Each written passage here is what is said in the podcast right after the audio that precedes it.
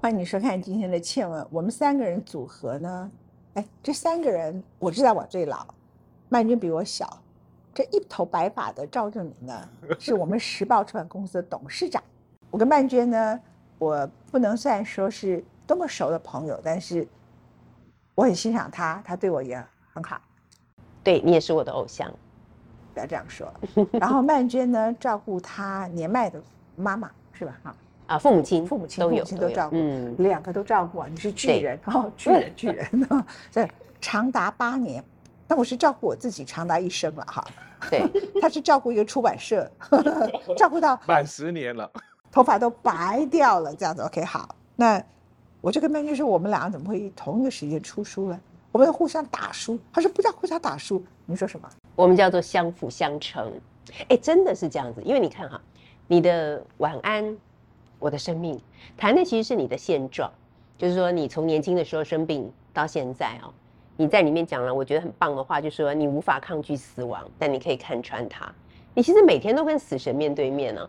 当你的心跳突然跳到一百多的时候，当你都没有办法躺下来睡觉，你只能坐在那里的时候，你应该有感受到死神的披风正在将你笼罩。可是你每一天要穿透那个披风，你要找到那个生之希望。你在讲的是你现在所面对的这个每一天跟死神拔河的情况。那我所讲的呢，其实是我站在我现在的位置，中年的位置去看我的老父母他们每天跟死神拔河的状况。所以我觉得我们两个的书呢，应该要一起看，配套有没有？要配套，就是有的人是正在经历，有的人是看着别人经历。当然，更多的时候我们是。正准备要走向那个经历与死神拔河的道路。嗯，我直接的问你，你父母亲面对他们的死亡，当然因为父母亲有失智的啊，我觉得失智的人是很 lucky，他可能不太知道这件事情。对，那两个都失智吗？哦，我父亲是思觉失调，我的母亲是那个失智，但是我的母亲因为她很乐观。所以他每天都活得很开心。嗯他只要有人陪他聊天啊，有人跟他一起啊打牌啊，他就非常快乐。嗯所以对他来讲，死亡这个东西等于是不存在的。嗯但对我的父亲来讲呢，因为他是思觉失调，并且他是四九年来台湾的难民第一代嘛，然后他做过情报员，所以他是整天都其实就算他很健康的时候，他也整天内心都有很庞大的恐惧。做情报员。这很辛苦啊，对，更不要说是现在老了啊，对很多事情他渐渐感受到自己的失控，所以他非常非常惧怕死亡。我应该送他一个二次世界大战的谍报机，他可以每天这样打来打去。现在有很多人在收集这个古董，你知道吗？还在反反共抗俄，他可以不断的打打各种讯息，看他要打给谁，打给宇宙，打给 cosmo，打给死神，打给他生命以前年轻的记忆，不断打谍报机这样子。对，所以我就觉得我从他的身上，其实我学到最多的事情就是。怎么样可以更顺应自然的去接纳死亡这个必然的结果，并且在这个结果我发生之前，能够更好好的掌握自己的生命？他他有困难吗？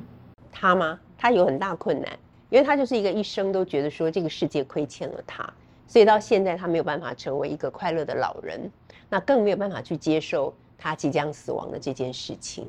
对，虽然他已经九十六岁了。哦，对，但是对他来讲，他觉得他活得还不够。哦，嗯，其实真正应该是说他害怕死亡那一关，害怕死亡，对，害怕死亡那一关，他不会说我这个不够，我那个不够，就是我害怕走向黑暗的绝对的、绝对的黑暗、绝对的消失这件事情，因为它不是相对的嘛。对，没错。啊，那大多数的人都是因为这样，而不是觉得说我自己活一百岁不够，活九十岁的时候我要活到一百。活到九十六岁时候，我要活到一百零五；活到一百零五时候，我要活到一百一十。其实都是几乎都是 mission impossible。每一个 number 就是这种自我期待都很痛苦。所以其实人啊，我常觉得人很长寿，尤其长寿到过了八十五岁以后，那个状态就开始出现这个不变的轨迹，就是对死亡的恐惧。嗯，因为你觉得你每天。打开窗来，你看到的第一个不是太阳，也不是新崭新的一天，也不是曙光。你看到的第一天，你就觉得你很恐惧死亡。我知道这种很多人的感受，然后所以他就会对自己身体里头的一点点疼痛，会抱怨的很厉害。对，他非常的焦虑。然后呢，其实癌末的病人也可以活个三四年啊，嗯但有的人活两三个月，有的人活三四年。可是他们呢，一旦被认为是癌症第四期的时候，就认为自己马上明天死神就要来敲门，就把自己就躺在那里，好像就开始躺棺材，可是又不愿意入棺材啊。我想很多人可能会有感受，就是说，其实你越依赖别人的病人，那你越不想面对死亡的病人，你的痛苦越大。对，是啊。所以当别人说啊，琼倩你怎么那么勇敢呐、我没有很勇敢，我只是比较聪明。我聪明知道说，你 focus 在疼痛这件事情，you're so stupid，因为你不会因为你把自己这个专注在疼痛，你的痛就会不见，你会痛会加倍。嗯，然后你尽量要靠自己。那你说死亡这件事情，我其实跟你想的不太一样。我跟你讲，真的生病的人啊，死亡有两种方式你面对它，一个是你一直在想死亡跟我纠缠，我要看穿它。我这是为了写书帮他们写的，我不是看穿它，我就不理它。但我如果说你不能逃避死亡，可是你可以不理它，这不太文学嘛，所以最好写看穿。就比较适合文稿这样。事实上我是不理他啊。我前一阵子一个讲一个笑话，我得败血症的时候啊，那医生很多人都认为我应该会死掉，然后呢，我就痛苦到一个阶段，越痛一天比一天痛苦到，虽然它不是最前面最危险的阶段，可是你体力越来越消耗，越来越疼痛，然后我原来的脑部疾病，后来又爆发风湿脊柱炎，三个疾病在身上的时候，我很痛痛到到后来毅力全用光的时候，那天我跟我医生说我好痛苦，然后我一天二十四小时里头，我没有睡超过一个小时，然后呢，我可能觉得心里平静的时间不到十五分钟，我不知道我自己活着做什么，我真的生不如死。我就跟他讲这句话，我讲完了以后，突然想到说，哎呀，我忘记分《世界周报》的稿子，赶快去分稿。然后接着呢我的病都过了以后，医生挑这句话来跟我说：“他说文倩姐啊，我当时听你那个话，一方面觉得你很可怜，一方面心里有一点在那暗自揣测，说你是不是搞不清楚？你不是生不如死，你是真的快死了，你是真的有可能会死掉，你那个死亡率是很高的。我没有一天晚上好好睡觉，直到有一天你的指数降到一个程度，我才跟我的太太说，我今天晚上可以好好睡觉。我每天都在等一个 SOS 的电话，然后说你不行了，送加护病房，然后万一没有救回来怎么办？我每天都在想象这样的一个情境你，看你带给人家多大的压力啊！因为我完全不觉得我会死啊。我要告诉你一句话，我不是看穿他，嗯我是不理他。嗯，我告诉你为什么？因为当他来的时候，你已经不需要恐惧，他你就死了。就不知道了你你就死掉了。你当死亡出现的那一刻，啊，我一直想说我可以度过，可以度过，有一次没有度过，我就走掉了嘛。那所以当他来临那一刻，it happened，嗯，你不需要去迎接他，他不是什么好东西，他也不是你的未婚未婚夫，也不是你的情人，也不是什么 Valentino 什么什么。你懂听得懂我意思吗？还不是一个让你觉得需要在那边期待，还不是长得长那死人不是长得像亚兰德伦，对不对？又是长得像什么大家想象中的一个帅哥，你需要这样去等待他，每天期待他，去看他，就不要理他就好。嗯，这态度会不会比较好？我觉得很好啊，这个态度非常道家、啊。到家，你跟你爸讲，叫他想一个，想一个他想没有象文倩不是一般人，坦白讲，就是刚刚曼娟讲说披着死亡的披风，其实很多时候是这样。你看这个书的内容哦，很多点都很恐怖，嗯，可是你看的时候你没有恐怖感，就是这是一本用生命写的书，然后你读它的时候，你就觉得充满了希望。其实文倩是晚安，讲她的晚安，可是我们看了很多早安，就是因为可以看到很多的希望，看到很多的力量。我觉得其实有人这样说嘛，就是明天比较早到还是死亡比较早到，你不知道。那真的是到的时候，其实你不用想太多，可是你不用为明天要不要下雨担心，今天要不要带雨伞。我常常有时候跟我同事这样讲，你明天到了再说嘛，因为他紧张的要死。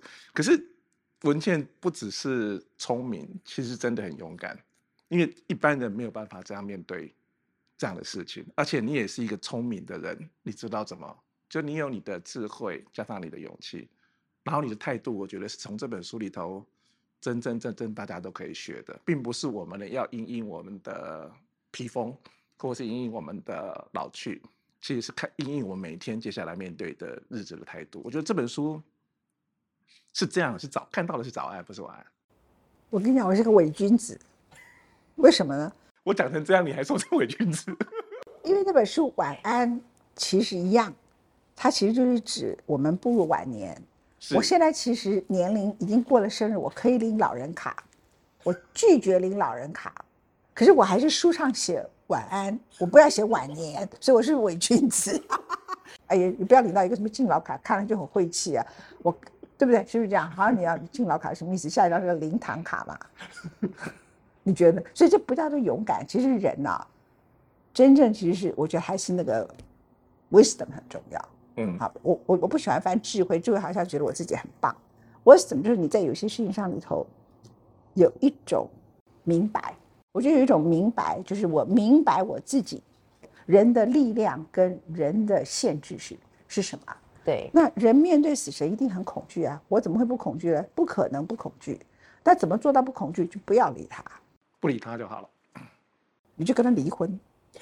对他就不在。他不在了，然后呢，他出现的时候你已经死了，所以你跟他永远都不用相见。嗯啊，此生永不相见。永不相见，挺好的，此这很像你的话，对不对？对，很像我的话。对，很像你的话，对不对啊？此生永不相见，这样 OK 哈，也不必其实再见。书里面哈，我刚刚说有很多恐怖的情节，因为那个病情真的是很恐怖。什么东西很恐怖啊恐？病怖的情情啊，节你所经历的那些病啊，哪些可是？可是没有，可是我要说的是说，其实是喜剧的部分比较多。比如说你的氧气筒可以装扮成那样子，比如说你要去一个威尼斯的旅游，你把的场景都描述的非常清楚，那个根本就就是一般喜剧的情节，那看的其实是很开心的。所以你书读下去就会嗯喜怒哀乐，然后看穿它。所以我觉得这是一个好看的书。对，我在读文倩的书的时候，我有想到这件事情。我觉得文倩，你可以像现在这样，虽然其实你还不老，但是你可以像现在这样子的，呃，心平气和的去看待生命。好，就是你不会觉得说，哎，为什么上天不多给我一点时间呢？你没有这样子的呐喊或遗憾，有没有可能是因为你在可以掌握自己的人生的时刻，你已经付出了很多爱，得到了很多爱？就像我们刚才听到你说，你的医生会为了医治你，会为了你的病情而影响到他的每日作息，他会觉得如果没有把你治好怎么办？那这一份他对你的付出跟对你的爱的这种感觉，会让你觉得你自己的人生真的是不枉此生。其实我在读你的书的时候，我就想到，你从年轻的时候，呃，我对你最初的印象是你从美国回来，嗯那时候你还是某政党的发言人之类的。好，那时候我在看，我就想说，哇，台湾有这种女人哦，就很特别啊。不管是你的造型、你的衣着、你谈吐的方式、你对这个世界的看法，我觉得对我们这一代的女人来讲，都很有激励的效果。你知道吗？因为你的出现就绝对不是那个以前我们所想象中的那一种乖女孩，那种什么邻家女孩，那种无害的女孩。我很无害啊，我害什么？嗯，你那时候看起来感觉不是无害，就是有点好像有一点侵略性。证明我很无害啊，对哈。对，现在证明你无害，但你问那时候他看起来，这是我老板，出版社老板 没，有我在他的作者里头是不是最无害的人之一？对，你同意吗？完全完全跟我是有共识的人，对我知道，我是说你那时候在荧幕上的形象给我们的感觉嘛，就很有激励感啊，很很特别啦。对，我就会觉得就是跳脱一般的哦，原来我们可以这样讲话，对不对啊？对就说哎，原来我们不用讨好别人，哎把，我们都启蒙了。对我真的觉得是这样子。然后你让男人感到威胁，你知道吗？因为他们笨啊。你敢这样子讲男人，你知道吗？本来因为他笨就是事实啊我。们以前我们这一代的女生不敢这样讲，就算你觉得他好笨，你也不能说你怎么那么笨，你还要在因为他们常常对他们的太太说：“你怎么那么笨？”这是我为什么要讲他们的原因。对，你知道吗？我有几个女朋友，嗯，她碰到她的丈夫对她很理所当然的时候，然后那些女的都是好贤惠，都好会做家事，啊都把我照顾的好好，她们都很喜欢跟我相处。嗯我其实本来不知道她们为什么那么喜欢跟我相处，因为她们看起来都很传统的女性。后来我才慢慢觉得说，她们跟你在一起的时候，她感觉到她得到一种女人的自信。嗯，以前以前我去很多场合啊，就很奇怪，这个他们会分两大桌，包括他的老板，建信也会干这种事情。OK 哈，就是说他们会分两大桌，男人一桌，企业界的老板，男人一桌，女人一桌。那我走进去呢，他们就把我分到男男人的一桌，我说，哎，但我我为什么是坐这一桌呢？他说，因为他们喜欢听你讲话，就自动把我分到男人那一桌。对，所以你看你的整个人生的历程其实是非常特别的。我觉得你不要说是在台湾是蛮特别，我觉得就以放在世界上面来看，你走过的路跟你带来的影响也是非常特别。所以我在想说，你你可以到现在这样子的心平气和，会不会是跟你回首看你的人生，其实你已经完全的百分之百的做自己了。你你把你这个自己，就你把陈文茜这个人，已经发挥到了一个非常大的一个完整的一个样貌。所以你没有遗憾啊。假设你是一直在被压抑的，一直感受不到爱的，一直觉得有很多欠缺的，那我觉得到人生最后要面对死亡这件事情的时候，那就会有很多的不甘愿吧。对也不对，曼云讲的很好。为什么医生要对我这么好？其实没道理啊。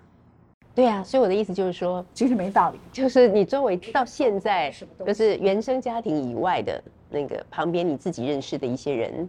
大家都很爱你啊，是是发自内心的爱你。我觉得是这个爱会让你觉得自己还是被爱包围的，你这一生还是不会。好奇是说，心理学有一种说法是说，你从小的时候被爱的很好，被照顾的很好的话，你会比较有自信，那个自信就可以支持着你长大，面对各种的困难。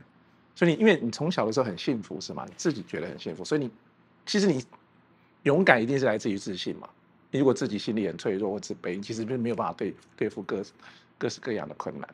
曼娟，嗯，但我现在回来看你啊，你一定也是有好多爱，然后当你做照顾者这么辛苦，你还愿意扛。其实我看过好多人，所有的照顾者后来就恐慌症、崩溃，或者走上不孝之路。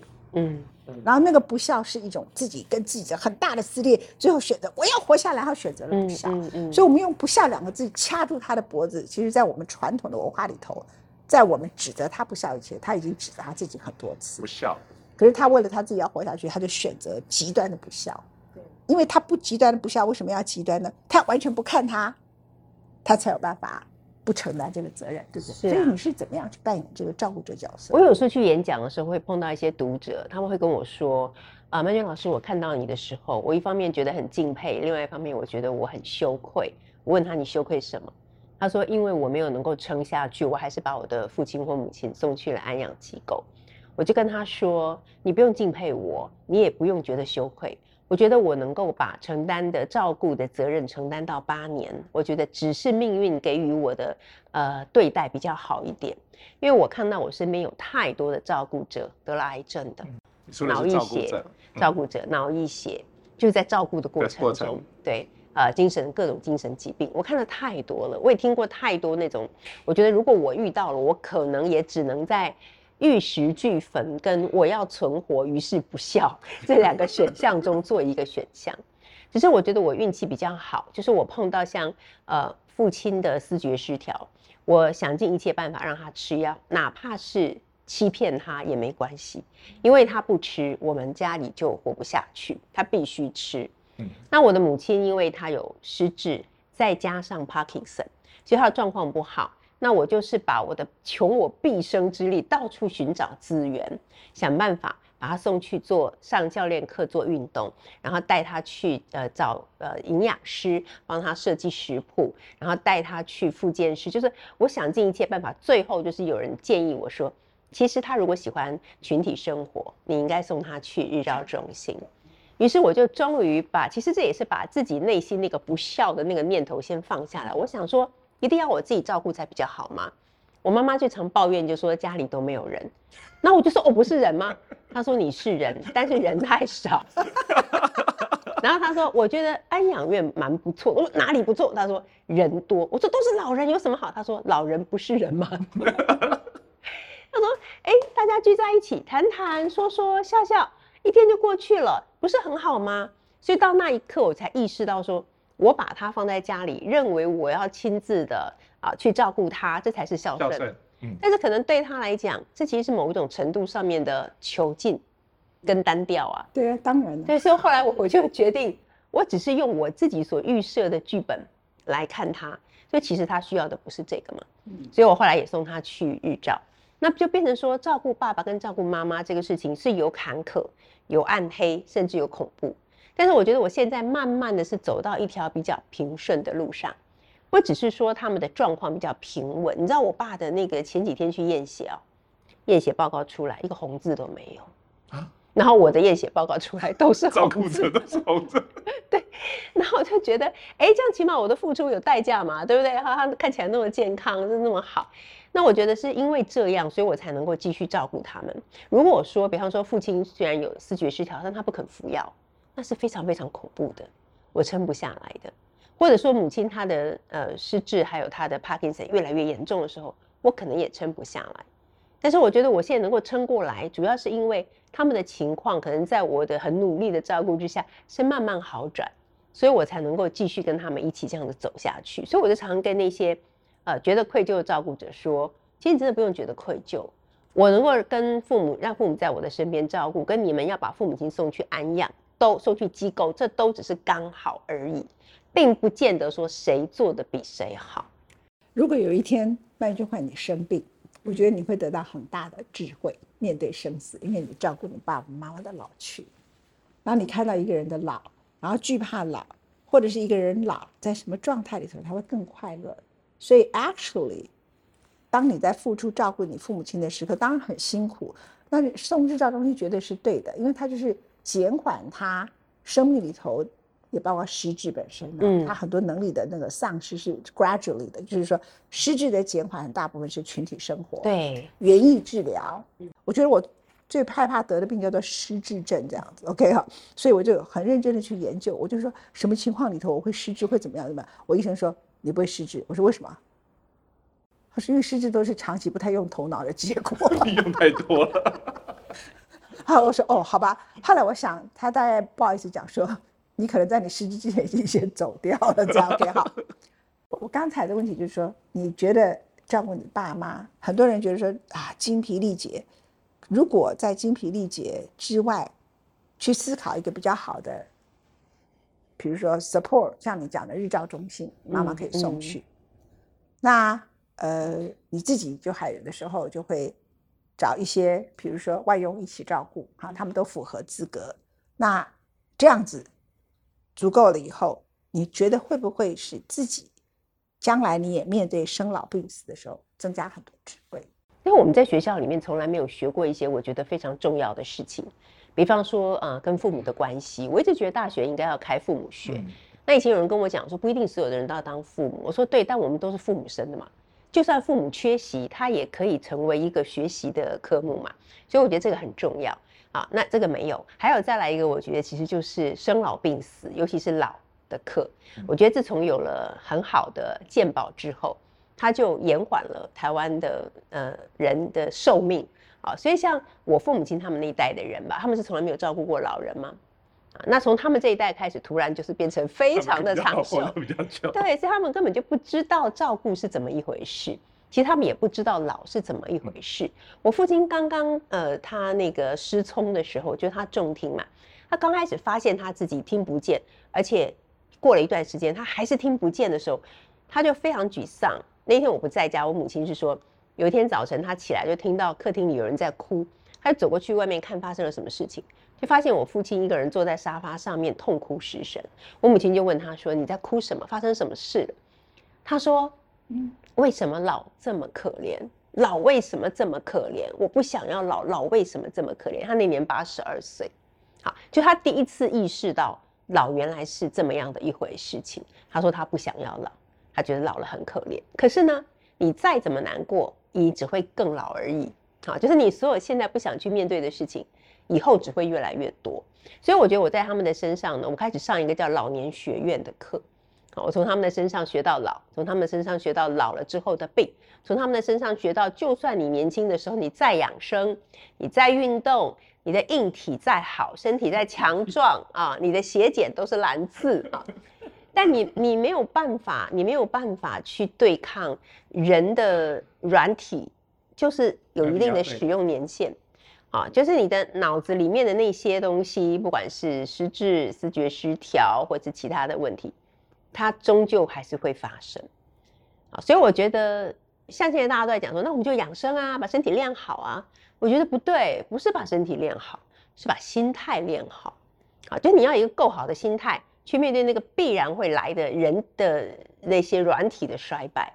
你要先做好安排，你要先告诉你身边你未来的可能照顾者说，如果有一天我真的发生什么事情了，就拜托你们。像我现在就会跟我身边比较亲近的、比较年轻的朋友说，如果有一天我真的失智了，我说你们完全不要有任何的疑虑，直接把我送去安养机构就可以了。